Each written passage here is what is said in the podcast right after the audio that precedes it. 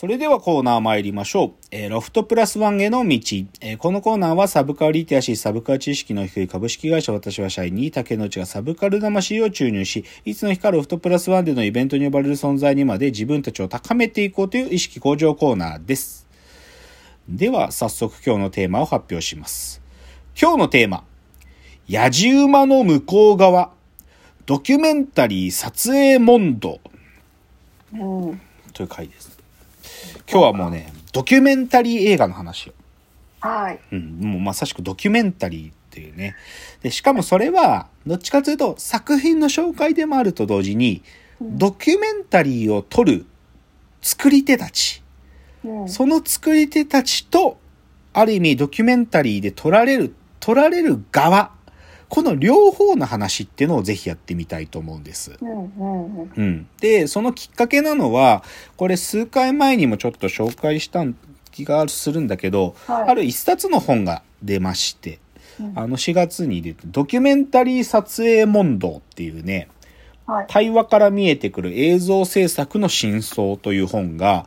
うんあの、辻智彦さんという方が書いた本が出まして、これを僕はね、この4月の初めに読んで、熱心に今も読んで、まあ、大概もう読み終わってるんだけど、うん。で、これがきっかけなの。で、この辻智彦さんって人は何者かっていうと、ドキュメンタリー、まあ彼の言葉で言うと、ドキュメンタリーめ、ドキュメンタリーキャメラマンね。だかまあ、だから撮る人ね。まさしくカメラを使ってはいはい撮る人。で、実際彼が撮っている今までのやつは、例えばあの、フジテレビのなんか日曜の昼間にやってるザ・ノンフィクションとか、あの、情熱大陸とか、あとは NHK のドキュメンタリーとか撮ってたりとか、あと、この人は数回前にあの紹介したあの若松浩二っていう映画監督の、その映画監督のカメラマンでもあった人なのねうん。あの、どっちかというと2000年代以降ね。だからあの紹介した実録連合赤軍とかキャタピラーとかももうこの人が撮ってるのよう。んだからそういうドキュメンタリー以外も劇映画も撮ってて、最近だとあの大森達達って監督の太郎のバカとか、あの直近だとあの長澤まさみさんが主役なのマザーとか、うん。あれもこの辻さんが撮ってる作品なのね。だからまあそういうドキュメンタリー以外も劇映画も撮ってるカメラマンなんだけど、でも彼のベースにあるのはドキュメンタリーを撮ることで、で、その辻さんが、そのドキュメンタリーに関わってるいろんな人たち、だから映画監督とか、えっ、と、プロデューサーとか、えー助監督とか、そういう人たち11人と対談をしてるやつをまとめたのがこのドキュメンタリー撮影問答なんですよ。うん。で、すごく面白い。すごく面白くって、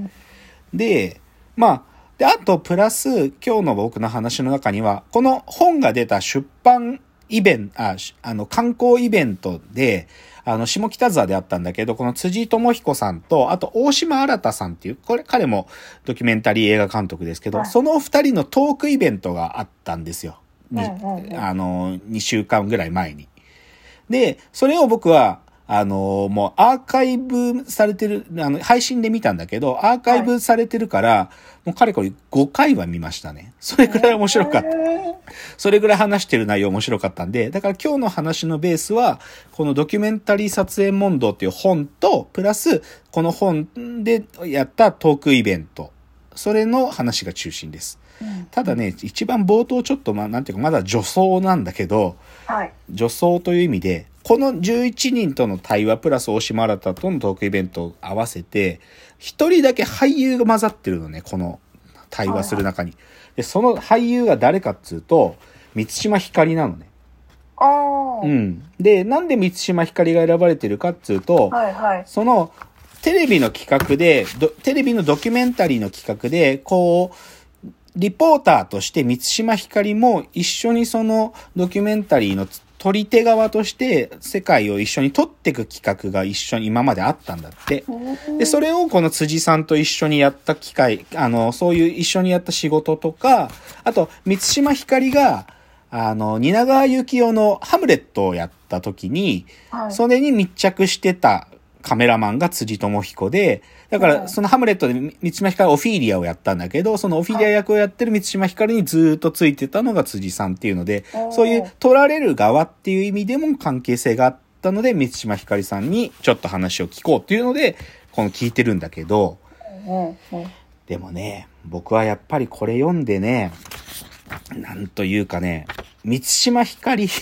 は、僕このラジオの中でも何度も彼女の名前出してるんだけど、はい。あのね、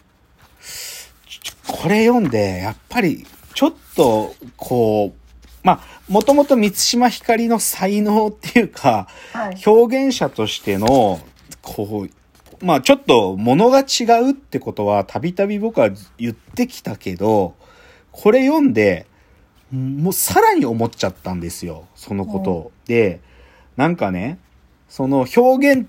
と、表現力みたいな話してるところでね、はい。まあ、満島ひかりははっきり言って、自分の魂から出てるものを映されるってこことを、なんとかやりたくて演技必死にやってるって書いてあるのね。魂から出るものを映してほしいと。でね、で、そんでさらに言ってんのが、でも、自分の魂が強すぎて困ってたんだと、最近まで。なん、どもうちょっと言葉出すとね、なんかね、魂の方が強すぎて、体が持たなくなりそうで困っちゃうんですよって言ってんの。それくらい、だからもう、魂ほとばしらせまくってるから、もう、それが体、もう、全身からビャーンと解き放たれてるんだと。だけど、そのエネルギー強すぎちゃって、自分でも体が持たなくなっちゃうぐらいだっていうわけ。いや、こんなこと言う人いると思って。うんうん。でも、でもまあ、満島ひかりの演技見てたら、それはよくわかるなと思うんだよね。むき出してね、やっぱね、彼女ってむき出てんだよね、やっぱり。才能とか、なんか自分の感性が。いや、僕、満島ひかりと本当に、もし喋る機会があって、彼女と喋ったら、なんかもう自分に絶望するかも。なんか、もうこの人となんか同じレベルで俺は仕事やれてるだろうかとか、なんか思うん、思っちゃうんじゃないかなっていうぐらい才能が。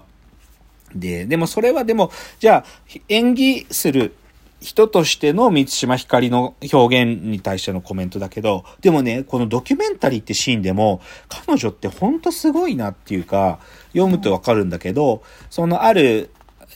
NHK のドキュメンタリーのなんか企画で、こう、戦争、戦争っていうのは、あの、対戦中じゃなくて、今も続いてる内戦だとか、そういう戦争の影響を受けて、こう、苦しい生活を送ってる人たちに取材に行くっていう、まあ、ベトナムとヨルダンに2週間かけていく、その、ドキュメンタリーの撮影があったんだって。はい。で、で、その撮影チームはカメラマンとディレクターとか含めて、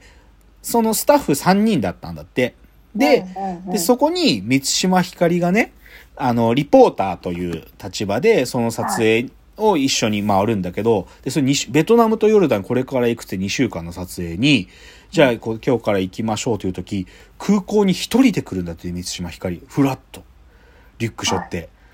で、だから普通さ、女優さんじゃん。マネージャーとかついてきたりしそうじゃん。全然ないんだって。本当に一人で空港にふって来て、本当に撮影クルーの一人のメンバーだから4人目の撮影クルーとして、もう本当にむき出しっていうか、はいはい。本当にスタッフみたいなのと変わらないで来るんだって。もう最高じゃない？なんかそういうの。うん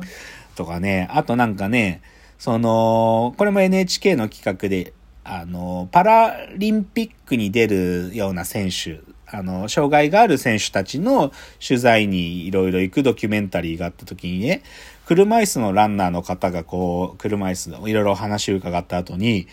急にね、車椅子のランナーの方がこう、外でこう、車椅子こう、こう走らせてるところで、一緒に走り出し、は走り出すんだって。走ってもいいですか？つって。なんか一緒に風感じたいからつって、もう全くそういう演出とかなかったんだけど、急にそのパラリンピックの選手と一緒に走り始めるんだって、わーっつって。で、風を感じたいからつって。もうすごいよね、ほんともう彼女の、いや、だから多分人間ととしても、すごくこう、まじ、真剣な人なんだろうなと思う。だから、うんそういうふうにドキュメントでさ、テレビのそういう企画でさ、女優とか俳優がなんか取材行って話聞かせてもらいましたみたいなのいっぱいあるじゃない。けど、満島ひかりはなんかその一回だけ聞かせてもらった関係で終わらせたくないからっつって、そのドキュメンタリーでお話聞いた人とかともね、今だ、今でも進行がずっと続いてるんだって。少なくとも1年に1回はあ会いに行ったりとかしてるんだって、連絡取り続けてるっつって。へほんともう、もう大ファンになっちゃう、さらに。うんもっと好きになっちゃう、満島ひかりのこと。はい